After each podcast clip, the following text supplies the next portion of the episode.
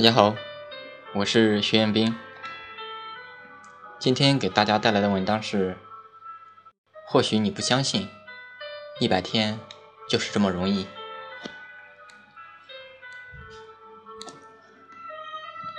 我写或者不写，字就在那里，不增不减。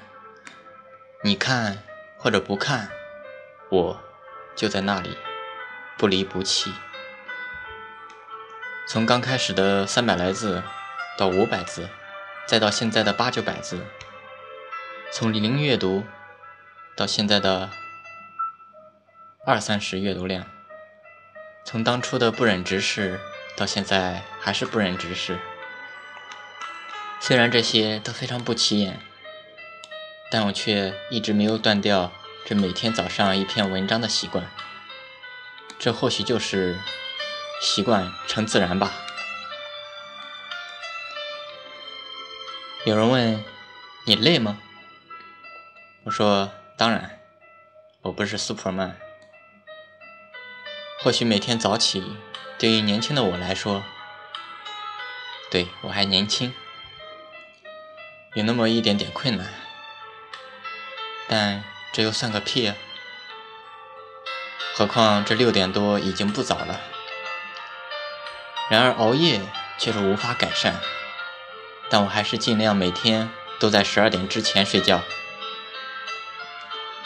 以至于有次我晚上九点就困了，被二经调醒，真是奇迹。谁说不是呢？那么这一百天我又学到了什么？首先就是坚持。其实真的算不上坚持，因为我已经把它当做除了吃饭睡觉之外的另一每天必须会去做的事情，也可称作条件反射了。再来就是文采，我经常说文采东文采这东西我不懂，确实从我写文章就可以看出来，但毕竟。我也连续一百天去写作，而且基本每天都会去阅读，所以我不可能没有一丝丝的长进。但革命尚未成功，同志仍需努力啊！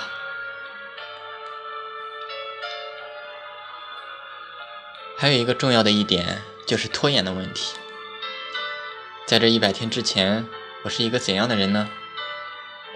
爱睡懒觉。很多事能拖到明天做，坚决不在今天做。